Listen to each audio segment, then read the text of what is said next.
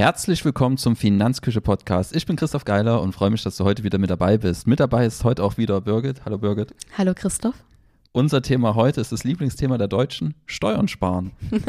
wir schauen uns an, womit man denn mehr Steuern spart. Ähm, wobei sparen ja, wir müssen in beiden Fällen Steuern zahlen, aber wir gucken einfach, wo man weniger Steuern zahlen muss. Thesaurierende oder ausschüttende ETFs und Fonds, ähm, das wird heute unser Fokus sein. Und da die steuerliche Betrachtung und dann eben auch Handlungsableitungen daraus. Da hat sich ja einiges getan mit dem Investmentsteuergesetz und Birgit hat es mal Stück für Stück dann auch zerlegt in einem Textbeitrag. Heute, wie gesagt, der Podcast dazu. Wir verlinken den Textbeitrag wieder. Da auch der Hinweis, ähm, wir werden die Rechnungen hier nicht in Worten eins zu eins ähm, auseinandernehmen. Ähm, wir werden da die Essenz draus besprechen. Und ja, dann einfach, wer da wirklich im Detail, wenn du die, die Rechnungen sehen willst, dann einfach mal kurz auf den Textbeitrag gehen und dort vorbeischauen. Genau, Birgit, dann fangen wir einfach mal an. Wie war es denn, beziehungsweise wie hat sich die Situation vor dem Investmentsteuergesetz dargestellt? Eigentlich starte ich die Frage immer mit, was ist denn bei dir hängen geblieben so bei, bei, beim Thema Steuern? Ja, das ist dann so einen entspannten Teaser äh, zu bringen, ist gar nicht so einfach. Deswegen würde ich sagen, dass wir im ersten Schritt uns einmal anschauen, wie war es vor dem Investmentsteuergesetz, das glaube ich 2018 mhm. rauskam. Und wie ist es jetzt? Ähm, um dann sagen zu können, okay, thesaurierend versus ausschütten, wie, wo sind da die Unterschiede, ähm, was hat zum Beispiel eine Vorabpauschale auf sich und ja, wann sollte ich denn thesaurierende und wann ausschüttende Produkte bevorzugen. Ähm, wichtig ist, es ist keine Steuerberatung. Wer da im Detail eine Steuerberatung möchte, der gehe bitte zum Steuerberater. Auch wenn wir natürlich nach bestem Wissen und Gewissen uns mit dem Thema beschäftigt haben. Wie war es denn für Altanleger, also für, für die, die wie wir ähm, schon vorm Fall der Mauer auf der Welt waren? ja, also vor dem Gesetz 2018 war es, glaube ich, ein bisschen ähm, weniger schön für die Anleger, weil die eben alle ihre Anlagen immer in der Steuererklärung mit eintragen mussten, es sehr viele Angaben notwendig waren. Und ähm, ja, da hat sich jetzt vieles erleichtert. Ansonsten gab es bezogen auf Fonds und ETFs vor allem zwei große Neuerungen. Zum einen die steuerliche Gleichbehandlung von ausländischen und inländischen Fonds und die steuerliche Gleichbehandlung von tesorierenden und ausschüttenden Fonds. Genau, halten wir fest, der Versuch der Gleichbehandlung. Wir werden ja im Fazit dann noch drauf kommen, ob sie gleich behandelt werden. Genau. genau. Also bei den Gleichstellungen von inländisch und ausländisch ähm, war es eben so, oder ist es eigentlich immer noch so, dass man natürlich eine Quellensteuer für ausländische Fonds zahlt. Und damals war das zum Beispiel so, hat man eine Aktie, eine ausländische Aktie gekauft, musste man Quellensteuer darauf zahlen und die ging dann aber von der Abgeltungssteuer ab. Aber in manchen Ländern musste man, also es gab Quellensteuerabkommen dann zwischen Deutschland und vielen anderen Ländern, dass die Quellensteuer nur auf 15 Prozent bemessen war, also maximal 15 Prozent. Ja. Wenn man aber, aber jetzt bei eine den Aktie, Ländern, wo auch so ein Abkommen da war. Genau, und wenn man jetzt eine Aktie mit einem Abkommensland ähm, hatte, die ja mehr Quellensteuer erhoben hat, also in den USA waren es glaube ich 30 Prozent, dann äh, musste man die trotzdem sofort zahlen und konnte sich erst im Nachhinein wieder zurückholen. Hatte man jetzt ähm, einen Fonds mit ausländischen Werten, passierte das alles auf Fondsebene, aber man musste dennoch immer in der Steuererklärung Angaben dazu machen. Ja. Und das fällt jetzt alles weg. Jetzt werden nämlich einfach, wird auch pauschal gesagt, okay, die inländischen Fonds müssen jetzt auch 15 Prozent Körperschaftssteuer zahlen, sodass da alle gleichgestellt sind. Und im Gegensatz dazu ähm, oder als Gegenleistung bekommen dann, bekommt man eine Teilfreistellung, wenn man jetzt in den Fonds investiert. Und der richtet, die Teilfreistellung richtet sich danach, wie jetzt der Fonds an sich ausgestaltet ist. Also wenn es so ein, ein reiner Aktienfonds ist, wo mindestens 50 Prozent der Werte in Aktien investiert ist, dann bekommt man eine Teilfreistellung von 30 Prozent. Ja. Und gilt dann für inländische und ausländische Fonds, sodass eben die dort wieder gleich behandelt werden und ansonsten alles andere, es funktioniert auch alles automatisch. Also man muss wirklich als Anleger gar nichts mehr machen, auch nichts mehr in der Steuererklärung angeben. Das funktioniert dann einfach so. Genau, das ist uns auf der Finanzkirche auch schon ein paar Mal begegnet, das Thema Teilfreistellung, weil so, wir haben ja auch schon zum Beispiel den Arero Weltfonds besprochen oder das Global Portfolio One von Andreas Beck. Und die achten auch dabei immer darauf, dass sie über diese 50% Aktienquote bleiben, um eben diese volle Freist Teilfreistellung zu bekommen. Wichtig ist, ich habe immer das Gefühl, wenn ich so auf Seiten stöbere manchmal, dass so das als Riesengeschenk gewertet wird, diese Teilfreistellung, aber es ist ja am Ende ja äh, nur eine Vermeidung von Doppelbesteuerung, ähm, weil die Körperschaftssteuer eben auf Fondsebene schon abgezogen wird. Genau, das, die Körperschaftssteuer bedeutet ja für den Anleger, dass seine Ausschüttungen einfach geringer sind. Ja. So. Und dem soll halt die Teilfreistellung ein Stück weit entgegenwirken. Genau, und die zweite ähm, große Angelegenheit mit dem Investmentsteuergesetz war eben die, ähm, der Versuch der Gleichbehandlung von oder steuerlichen Gleichbehandlung von ausschüttenden und tesorierenden Fonds. Ja. Genau, es muss ja auf Ausschüttungen fallen ja eigentlich sofort Steuern an muss man dann eben also sofort Steuern zahlen. Und bei tesorierenden Fonds werden die Ausschüttungen ja wieder reinvestiert in den Fonds und gelten eben nicht als ausgeschüttet. Von daher fielen dort nicht sofort Steuern an. Und dadurch waren die tesorierenden Fonds besser gestellt, weil natürlich äh, diese wieder, also die Ausschüttungen, die wieder angelegt wurden, waren dann da war keine Steuer abgezogen, das heißt, es konnte mehr reinvestiert werden, wodurch dann natürlich in der Folge auch durch Zins- und Zinseszinsen mehr Vermögensaufbau stattfinden kann, als wenn man jetzt ähm, die ausgeschütteten Beiträge wieder anlegt, weil die ja schon steuerreduziert waren und dadurch der Zinseszinseffekt nicht ganz so hoch ist, wenn man die ausgeschütteten wieder anlegt. Und das sollte nun jetzt geändert werden durch das Gesetz. Genau, wobei man ja auch die, theoretisch hätte man diese ausschüttungsgleichen Erträge in der Steuererklärung angeben müssen früher ähm, und hätte die dann versteuert. Ich habe aber niemanden kennengelernt, der das tatsächlich getan hat. Genau, deswegen ist das, ja, also der, der, der größte Gewinn und die größte Gleichstellung ist dann ähm, aus meiner Sicht wirklich diese Steuereinfachheit auch und dass keiner sich mehr unbewusst oder bewusst halt zum Steuerstraftäter macht, weil er eben ähm, laufende Erträge dort nicht mit angibt bei tesorierenden Produkten. Genau, das ist da die, die größte Änderung, um da nochmal einen kleinen Einschub zu bringen, wie es eben vorher war. Und vorher war es dann auch so, dass man da ja vielleicht die ein oder andere Steuerbescheinigung aufheben sollte, wenn man da schon mal was versteuert hat, weil es ja nicht direkt im Produkt dann auch abgezogen wird, wenn man da laufend schon was versteuert hat und dann eben bei Auszahlung eventuell eine Doppelbesteuerung zu tragen käme. Und das hat sich jetzt eben geändert. Genau. genau, da hat das Gesetz jetzt eine ähm, Vorabpauschale eingeführt, ja. auf die dann Steuern zu zahlen sind. Und da werden wir ja später nochmal drüber reden. Ja, dann gehen wir einmal im nächsten Schritt auf die konkreten Unterschiede jetzt ein zwischen tesorierenden und ausschüttenden Produkten, um dann auch später ableiten zu können, wann welche denn bevorzugt werden sollten. Aus heutiger Sicht und nicht aus der Sicht ähm, von vor 2018, sondern wirklich ähm, unter der heutigen Steuergesetzgebung. Wo siehst du da Unterschiede? Ja, also bei den ausschüttenden Fonds ist es eben so, dass die ganzen Dividenden und ähm, Zinszahlungen, die jetzt bei Aktien und Anleihen anlaufen, direkt an den Anleger ausgezahlt werden. Die landen dann eben auf dem Verrechnungskonto und werden dann eben, genau, darauf wird dann direkt Steuer abgezogen. Genau, und das hat dann erstmal zur Folge, dass der Fondswert sinkt, weil dadurch, dass die eben ausgeschüttet werden, sinkt der Fondswert. Und äh, die, die, Dividenden und Zinsen kann ich dann natürlich im Nachhinein wieder anlegen, muss dann aber wahrscheinlich ja, Auf, Ausgabeaufschläge bezahlen oder dann eben wieder diese Geldbriefspanne beachten bei ETFs. Genau, also ist dort der Zahlungsstrom ganz klar ersichtlich. Ähm, genau, ich weiß. Die Ausschüttungen genau. des Fonds ähm, in Form, also der, der Fonds sammelt ja, wenn Aktien Gewinne ausschütten, dann läuft das auf dem Fondskonto aus und dann würde die Fondsgesellschaft sich entscheiden, ja, wir schütten das jetzt an die Anleger aus. Wichtig ist immer, dass das ein Nullsummenspiel am Ende ist, die Ausschüttungen, weil der Fondswert wird mit den Ausschüttungen zusammen bewertet. Wenn die Ausschüttungen aufs Konto kommen, dann wird der Fondswert dementsprechend dann niedriger sein, weil ja das Fondskonto niedriger ist. Ähnlich ist es, wenn ich direkt Aktien halte. Auch da ist es bei einer Dividende so, dass es ein Nullsummenspiel am Ende des Tages ist, weil der Kassenbestand durch so eine Ausschüttung vom Unternehmen halt niedriger wird und dann auch die Bewertung des Unternehmens dementsprechend sinkt. Warren Buffett zum Beispiel, der ist ja ein Gegner von Ausschüttungen mit seiner äh, Berkshire Hathaway. Und der sagt halt, okay, das steuerlich Sinnvollste ist da wirklich immer Aktienrückkäufe zu machen und den Aktienkurs nach oben zu treiben, weil es eben steuerneutral für den Anleger vonstatten geht. Das ist zumindest ein Grund dafür.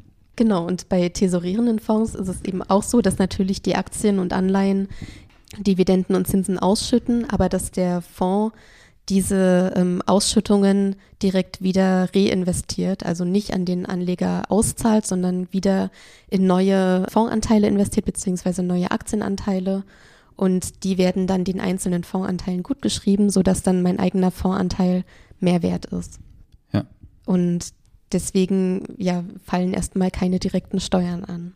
Genau, und hier setzt ja dann das Investmentsteuergesetz ab, um zu sagen, okay, wir wollen auch die Tesorierendensteuer einfach machen und eben nicht wie in der Vergangenheit, dass ich eigentlich in Bundesanzeiger reingehen muss, mir dort die steuergleichen Erträge raussuchen muss und das dann versteuern muss. Das macht, hat ja eh keiner gemacht ähm, oder die wenigsten, denke ich mal. Und das passiert jetzt alles automatisch und da spielt zum Beispiel sowas wie die Vorabpauschale mit rein. Wie sieht das genau aus?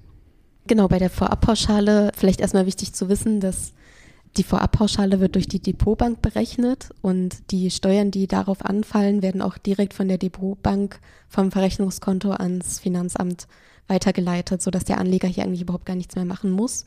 Es muss auch nicht mehr in der Steuererklärung auftauchen, sodass es da auf jeden Fall schon mal Erleichterungen gibt. Genau, wichtig auch hier Freistellungsauftrag einrichten, damit er berücksichtigt werden kann. Genau. Und falls man den ausgeschöpft hat, sollte man natürlich dafür sorgen, dass auf dem Verrechnungskonto ein bisschen Liquidität liegt, weil man jetzt nicht die Ausschüttung hat, von dem das Ganze bezahlt werden kann, sondern das muss dann eben von der Liquidität vom Verrechnungskonto erfolgen. Genau, und die Vorabpauschale wird berechnet. Ähm, dazu braucht man unterschiedliche Zahlen. Das ist zum einen der Basiszins der, ähm, das ist der Zinssatz, den man sozusagen als risikoarme Variante auf ja, öffentliche Bundesanleihen bekommen kann. Mit 15 Jahre Laufzeit, ne, haben die dort die Referenz. Genau, diese Zinsstruktur wird dann anhand dieser 15 Jahre Laufzeit irgendwie ja. ausgerechnet. Das verlinken wir dann nochmal in den Show Notes. Das wird immer veröffentlicht, genau. Und da kann man einfach dann draufgehen und gucken, wo der steht. Genau, also es wird jährlich veröffentlicht und 2023 wurde der Zins auf 2,55 Prozent festgelegt. Ich glaube, es wird sogar öfters als jährlich angepasst. Also er wird wenn ich mich nicht irre. Ähm, ich habe da öfters mal reingeschaut und da verändert sich öfters was als einmal im Jahr. Genau, aber der, der Basiszins, der für die ähm, Ach, für die Steuerberechnung dann gilt, der wird einmal im Jahr festgelegt. Das ist immer der, der dann Anfang des Jahres veröffentlicht okay, wird. Okay, habe ich verstanden. Und das sind in dem Fall 2,55 Prozent, die dann anfallen und damit kann man dann den Basisertrag errechnen. Also den Ertrag, der theoretisch mit einer risikoarmen Anlage in dem Jahr möglich wäre. Und da kann man aber auch nochmal 30 Prozent abziehen, um eben die Kosten auf Fondsebene wieder zu berücksichtigen. Also auch dieser Basisertrag wird dann mit 0,7 multipliziert, ähnlich wie wir es genau. vorher schon bei der Teilfreistellung gesehen haben, um, wenn ich es richtig verstanden habe, Kosten, Anlagekostenrechnung zu tragen. Genau. Okay. Und wenn ich jetzt den Basisertrag ausgerechnet habe, dann genau kann ich damit die Vorabpauschale berechnen, nämlich indem ich bei die von dem Basisertrag die Ausschüttungen abziehe und ja, dann kommt eine Zahl raus. Und okay. das wäre dann die Vorabpauschale, auf die dann Steuern zu berechnen sind. Und wenn ich keine Ausschüttungen habe, gilt eben der Basisertrag. Und wenn ich dann Ausschüttungen habe, dann ist eben Basisertrag minus Ausschüttungen, aber dann werden eben zusätzlich die Ausschüttungen nochmal versteuert. Alles klar. Das bedeutet aber auch, ähm, und so haben wir es ja die letzten Jahre gesehen, wenn dieser Basiszins negativ ist, ist eine Multiplikationsformel, genau. dann zahle ich gar keine Steuern. Richtig. Das bedeutet jetzt in dieser Negativzinswelt, die wir jetzt eigentlich seit 2018 dann schon fast hatten, war der Steuerstundungseffekt komplett gegeben bei tesorierenden Produkten, weil da gar keine laufende Besteuerung stattfand. Genau, weil es dann eben genauso war wie vorher, dass man eben auf die Ausschüttungen komplett die Steuern zahlt und auf alles andere dann eben nicht mehr wo bei mir gerade noch ein kleines Fragezeichen aufgekommen ist. Ähm, ich habe noch nicht ganz verstanden, wo die Wertentwicklung des Jahres vom Fonds oder vom ETF quasi eine Rolle spielt. Die spielt dann eine Rolle, wenn der Kurszuwachs am Ende des Jahres unterhalb des Basisertrags liegt. Okay. Weil ich dann bei einem tesorierenden Fonds, wo ich keine Ausschüttungen habe, ist dann dieser Kursertrag sozusagen meine Steuergrundlage. Okay. Also der Basisertrag ist dann quasi die, die, Obergrenze, die ich habe, wo ich Steuern zahlen muss. Genau, das ist das, was maximal zu Steuern, zu den Steuern herangezogen wird. Und wenn der ähm, Kurs am Ende des Jahres oberhalb dieses Basisertrags ist, wird trotzdem nur der Basisertrag rangezogen. Wenn er unterhalb ist, dann ähm, und ich keine Ausschüttung habe, dann gilt der geringere Kursertrag. Alles klar. Und das bedeutet dann auch, wenn ich das jetzt richtig verfolge, dass wenn ich eine negative Wertentwicklung hab, habe eines Fonds oder ETFs auf Jahressicht, dann zahle ich gar keine Steuern. Genau, weil dann gilt nämlich der Kursverlust sozusagen als Basisertrag. Und äh, da die Vorabpauschale aber niemals negativ sein kann, wäre wär dann eben bei Null. Das bedeutet dann im Umkehrschluss, dass ähm, ein ausschüttender, ein ausschüttendes Produkt steuerlich immer schlechter gestellt ist bei negativen Erträ Jahreserträgen weil ich dort ja die laufende Ausschüttung trotzdem versteuern genau. muss. Alles klar, das habe ich verstanden. Und genau, wir haben auch ähm, drei verschiedene Rechenbeispiele bei der Vorabpauschale mal reingeschrieben, um das so ein bisschen zu veranschaulichen, wie da gerechnet wird, was bei einem Fonds mit geringem Ertragszuwachs passiert, bei einem Fonds mit großem Ertragszuwachs und bei einem Fonds mit Ertragsverlusten, wie sich das dann immer gestaltet. Und ja, am Ende kann man dann sehen, dass eigentlich die Steuern, die bei einem tesorierenden Fonds anfallen, grundsätzlich immer geringer sind als die Steuern, die bei einem ausschüttenden Fonds anfallen, sodass man immer einen gewissen Steuerstundungseffekt hat, der unterschiedlich groß ist, je nachdem, wie das Jahr gelaufen ist. Also halten wir einmal fest, dass nahezu immer ein Steuerstundungsvorteil entsteht bei den tesorierenden Produkten zum Ausschütter. Wichtig ist rein wenn man es ohne Wertentwicklung denken würde, also dieser Steuerstundungseffekt, der führt natürlich dazu, dass dann dieser Zinseszinseffekt stärker wirken kann. Also wenn ich 5% Ertrag PA habe auf eine höhere Ausgangsbasis, dann ist das natürlich vorteilhaft. Das bedeutet aber, eigentlich ist das Ziel ja gewesen eine steuerliche Gleichsetzung, was ohne den Zinseszinseffekt gegeben wäre, weil ich ja, wenn ich zum Schluss irgendwann mal auf Verkaufen klicke, dann quasi der Gewinn, der angefallen ist, den muss ich dann versteuern. So. Der wäre bei Ausschüttenden, wäre der halt niedriger der Gewinn, weil ich den vorher schon über die, die Ausschüttungen quasi versteuert habe und bei dem Tesorierenden habe ich halt weniger laufend versteuert, deswegen ist mehr Gewinn im Produkt drin und deswegen wird bei Verkaufszeitpunkt dann eben eine höhere Steuer anfallen und im Summe müsste es gleich sein, was tatsächlich nicht so ist, weil wir diesen Steuerstundungseffekt haben und in dem Tesorierenden immer eine etwas höhere Basis verbleibt, die durch den Zinseszinseffekt nach oben wachsen kann. Ich hoffe, dass man da im Podcast folgen kann. Ähm, du kannst ja noch mal kurz ähm, Ja oder Nein sagen, wenn meine Schlussfolgerungen hier ähm, richtig waren. Ja, würde ich ähm, zustimmen. Ich glaube, diese steuerliche Gleichbehandlung hätte man nur, wenn man sofort zu Jahresende ähm, die Fonds verkaufen würde. Aber alle Jahre, die danach kommen, die dann Ertragszuwachs bringen und Zinseszinsen, da ist dann diese Gleichbehandlung eigentlich schon wieder nicht mehr gegeben. Genau, der einzige Vorteil wäre, wenn ich danach noch Verluste hätte und dann die Ausdehnt, die den Mehrertrag, der im ETF bleibt, dann ins Minus kommt, dann hätte ich vielleicht einen Vorteil. Das habe ich noch nicht zu Ende gedacht. Vielleicht ist auch das falsch gedacht. genau. ähm, halten wir aber fest, diese steuerliche Gleichbehandlung ist im Prinzip nicht gegeben, weil ich eben diesen Steuerstundungseffekt habe. Für uns jetzt das Entscheidende, was bedeutet das letztlich für den Anleger oder für die Anlegerin? Grundsätzlich kann man natürlich schon sagen, dass tesorierende Fonds hier einen Vorteil haben vor allen Dingen auch dann, wenn eben der Basiszins bei Null oder unter Null liegt. Ansonsten sollte man aber nicht aus dem Kopf vergessen, dass es ja noch diesen, äh, die Freistellung gibt, also den Sparerpauschbetrag ja. von 1000 Euro pro Person. Und wenn ich natürlich noch nicht so ein hohes Vermögen habe, dann ja, kann ich einen Freistellungsauftrag für meine Depotbank ausstellen und dann werden natürlich die ganzen Steuern auf die Ausschüttung auch geltend gemacht, die ich ja dann dadurch wieder einspare, wenn ich den, die Pauschale nicht ausnutze. Wenn ich jetzt aber schon sehr hohe Vermögen habe und da sowieso jährlich immer durch VA-Pauschale und Ausschüttungssteuer auf Ausschüttung den Sparerpauschbetrag schon längst ausgereizt habe, ist der Effekt dann natürlich auch wieder nicht mehr gegeben. Genau, also können wir als Maxime so ein Stück weit festhalten, dass bis ich den Freistellungsauftrag ausgeschöpft habe, sind Ausschüttende steuerlich besser, weil ich dann eben gar keine Steuern auf diese Zahlungsströme zahle, bis diese 1000 Euro aktuell im Jahr 2023 eben ausgeschöpft sind. Und darüber hinaus würde man halt von dem Steuerstundungseffekt mehr profitieren von den tesorierenden Produkten. Das gilt im Regelfall. Es wird sich natürlich irgendwelche Ausnahmen finden lassen, wo das mal nicht gilt. Aber das wäre der Regelfall. Aus der Praxis kann ich sagen, dass es so ist, dass es trotzdem auch mal sein kann, dass man Ausschütter bevorzugt, obwohl es jetzt steuerlich ähm, vielleicht jetzt nicht ganz so günstig wäre, weil eben manche Menschen einfach das brauchen. Da gehöre ich so teilweise dazu. Ich mag das eigentlich sehr, sehr gerne, wenn ich die Zahlungsströme sehe, weil mir das, weil man dann halt wirklich merkt, okay, da passiert was und das ist nicht alles ein hypothetisches Gebilde. Also das ist eigentlich was sehr angenehm ist zu sehen und das merkt man auch daran, dass viele gerne auf Dividendenstrategien setzen, obwohl es jetzt steuerlich zum einen nicht sinnvoll ist, eventuell und aus anderen Gründen dann vielleicht man auch ein Fragezeichen dran machen könnte. Aber diese emotionalen Gründe können natürlich auch eine Rolle spielen. In der Entnahmephase hat man dann vielleicht wieder eine Sondersituation, wenn man sowieso Geld aus dem Portfolio entnehmen würde und man kann auch quasi begründen, dass die laufenden Ausschüttungen ja nicht umsonst sind, gerade wenn man große Portfolios haben, für die sich eigentlich die Tesorierer eignen, man will ja eigentlich sowieso zum Beispiel ein Rebalancing durchführen. Das bedeutet, ich will diese Gewichtungen aufrechterhalten Und wenn ich große Vermögen habe, kann ich das vielleicht nicht über Reinvestitionen regeln, aber dann kann ich schon mal die Ausschüttungen dafür nehmen, um das vielleicht ähm, ein bisschen in eine Richtung zu schieben. Und dadurch nivellieren sich die Unterschiede dann ein kleines bisschen. Aber wenn man es halt ganz trocken betrachtet, hat man durch Thesaurieren einen Vorteil. Und diese steuerliche Gleichbehandlung, die eigentlich angestrebt ist, ist eben nicht wirklich gegeben. Aber beides eben steuereinfach. Hast du noch abschließende Worte? Ansonsten ist das, glaube ich, der entscheidende Punkt, den wir ja, ähm, haben und den man dort beachten sollte. War für dich irgendwas überraschend oder? Also die ganze Berechnung mit der Vorabpauschale oder sowas hatte ich ja vorher auch alles gar nicht auf dem Schirm.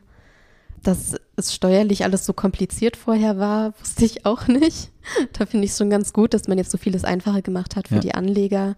Und ja, ach, bei tesorierenden Fonds würde ich mir sowieso denken, wer jetzt ähm, nicht auf laufende Einnahmen angewiesen ist oder damit nicht plant und einfach langfristigen Vermögensaufbau vornehmen will, für den ist so ein tesorierender Fonds wahrscheinlich auch einfach die pflegeleichteste Variante, weil ich da nicht ständig immer wieder die Ausschüttung nehmen muss und neu anlegen muss, sondern es geht dann alles automatisch.